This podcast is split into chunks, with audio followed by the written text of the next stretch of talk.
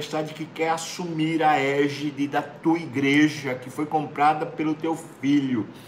Então, a começar em mim, a começar pelos pastores, a começar pelas lideranças. Senhor, que haja quebrantamento, que haja em nós um espírito espírito de sabedoria, de discernimento, de autoridade poder espiritual, Senhor, para que a igreja continue sendo, Deus, a consciência do Estado, mas e a gente pede que o Senhor, no nome de Jesus, quebre a altivez de todo arrogante, de todo orgulhoso, Senhor, no nome de Jesus. Amém e amém. Amém, irmãos? Vamos lá? Você pode aí abrir sua Bíblia no Salmo 81 hoje. Exortação a louvor e obediência. Esse salmo eu dividi ele em quatro partes, né? Primeira parte, versículo de 1 a 4, diz assim: Cantai de júbilo a Deus, força nossa, celebrai o Deus de Jacó. Esse parece ser uma, uma, uma frase, né? Um, uma maneira bem, bem natural dos salmistas, mas aqui, em especial nesse salmo, ele está falando para a gente fazer isso no culto público. Está dizendo para a gente não fazer isso só de forma privada, mas no culto público. Veja, veja o que ele diz no versículo 2: ele diz: Salmodiai e fazeis soar o tamboril. Você sabe, instrumentos de percussão, a suave harpa com o saltério. Isso não era feito em casa, isso era feito na congregação. Veja que ele diz mais, versículo 3: Tocai a trombeta na festa da lua nova, na lua cheia, dia da nossa festa. É preceito para Israel, é prescrição do Deus de Jacó. Então, o salmo começa chamando a sociedade, o povo de Deus, a congregar, a adorar a Deus em comunidade. E é isso, talvez, que Deus está fazendo agora, nesse momento, né? Veja que a gente tem o jornal do dia, né? Os salmos estão sendo para a gente o jornal do dia, cada passo dessa, dessa jornada de, de, de pandemia. Acredito que Deus está falando isso para mim, e eu acredito que Deus está falando isso para o povo de Deus. Está na hora da gente celebrar a Deus em comunidade. Então, você que pode, venha para o culto, venha participar do culto, se inscreva, vamos estar tá junto, não é? E aqueles que não podem, a gente faz isso online, né? Então, o Salmo está trazendo essa memória, essa advertência, esse convite, nessa convocação a celebrar na, na congregação. No versículo 5 a 7 vem a segunda parte. Veja que ele, ele começa a falar sobre a lei do Senhor. Ele diz: Ele o ordenou como lei a José. José é uma expressão do povo de Deus, né? o povo de Deus que foi para o Egito. Então ele fala a José: ao sair contra a terra do Egito, ouço uma linguagem que eu não conhecera. Livrei os seus ombros do peso. Está falando de quando eles saíram do Egito, né? daquele cativeiro. Deus dizendo isso para o povo: livrei os seus ombros do peso, e suas mãos foram livres dos cestos. Os cestos eles usavam para carregar o barro, argamassa, né? Eles carregavam aquilo lá com, com palha e tudo para fazer os tijolos, queimar e assim fazer as casas lá. Então diz: Livrei os seus ombros do peso, as suas mãos foram livres dos cestos. Versículo 7: Clamaste na angústia e te livrei. Do recôndito do trovão eu te respondi e te experimentei junto às águas de Meribá. Aqui é a história de Israel saindo do Egito e entrando no deserto. Né? Meribá foi o lugar onde as, as fontes né, surgiram nas águas, as águas surgiram da, da pedra. Então lá o Senhor testou a, a fé, né? o ânimo do povo de Deus.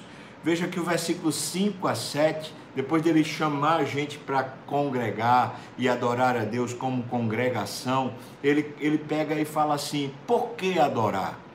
Por que congregar? Porque a gente foi livre né, de um cativeiro, a gente foi liberto do, das algemas e dos poderes do diabo.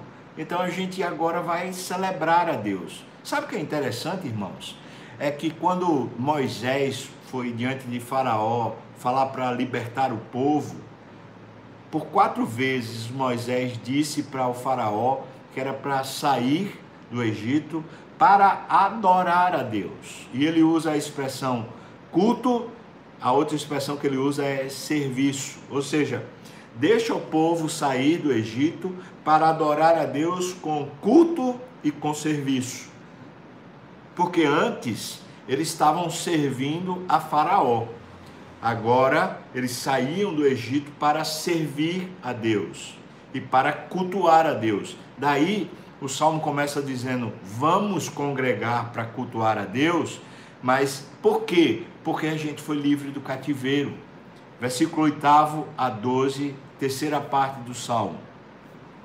Essa primeira, essa parte terceira, né, ele fala sobre Israel precisava escutar a Deus. Depois, no versículo 13, ele diz de novo: Israel deveria escutar a Deus.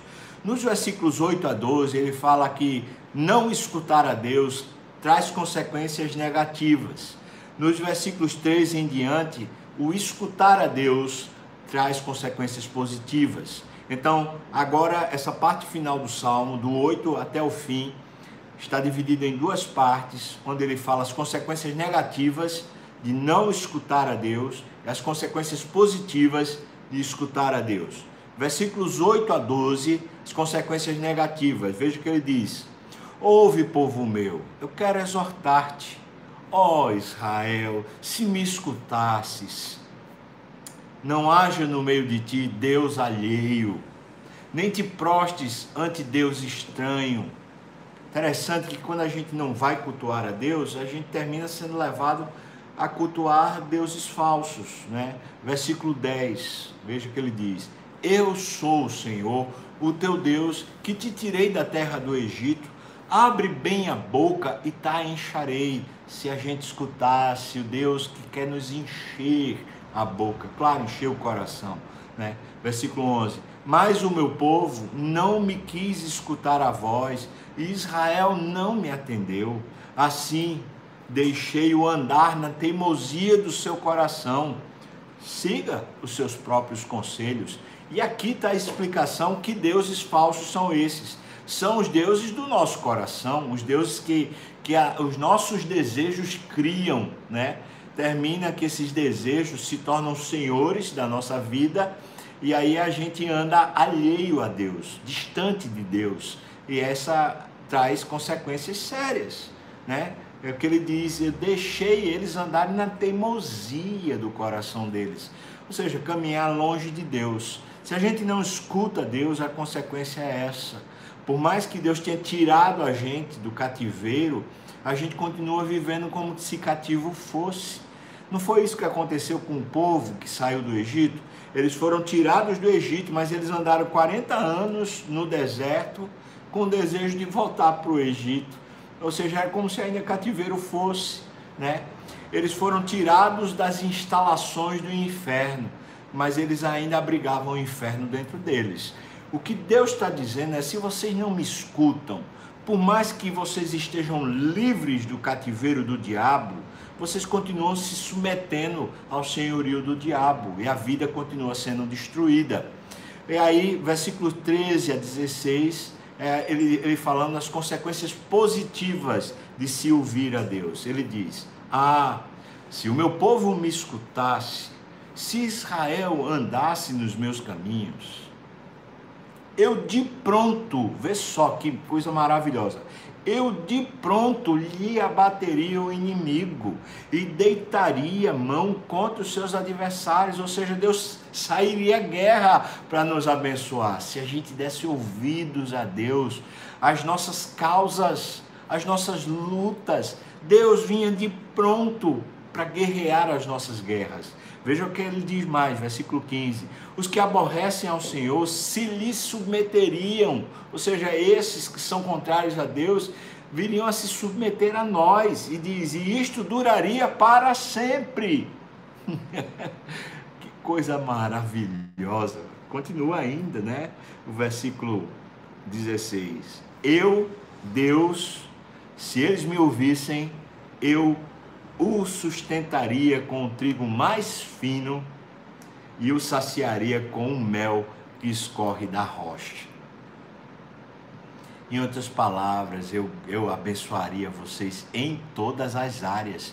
Veja que ele está falando, eu abençoaria vocês nas questões que mitigam a mente de vocês, que cansam vocês, nas guerras, nas, nos embates, naquelas coisas que normalmente cansam a gente emocionalmente, nos abatem emocionalmente, espiritualmente. Deus diz: de pronto eu vim a guerrear, de pronto eu vim a proteger vocês. E depois ele diz uma segunda coisa as questões materiais, as questões que a gente precisa para nossa sobrevivência, pagar conta, é, sei lá, adquirir alguma coisa.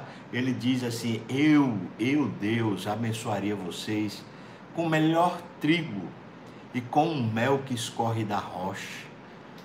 Ou seja, eu é quem daria para vocês uma vida melhor. Se vocês me escutassem. Se não escutamos a Deus, mesmo que libertos do cativeiro, nós vivemos ainda como se o cativeiro existisse. Mas se escutarmos a Deus, qual é a consequência? Deus nos abençoa, nos, nos abençoa livrando-nos dos embates, né? Ele intervém e também nos sacia com a sua bondade, com a sua bênção. Louvado seja Deus, irmãos. Vamos cantar mais um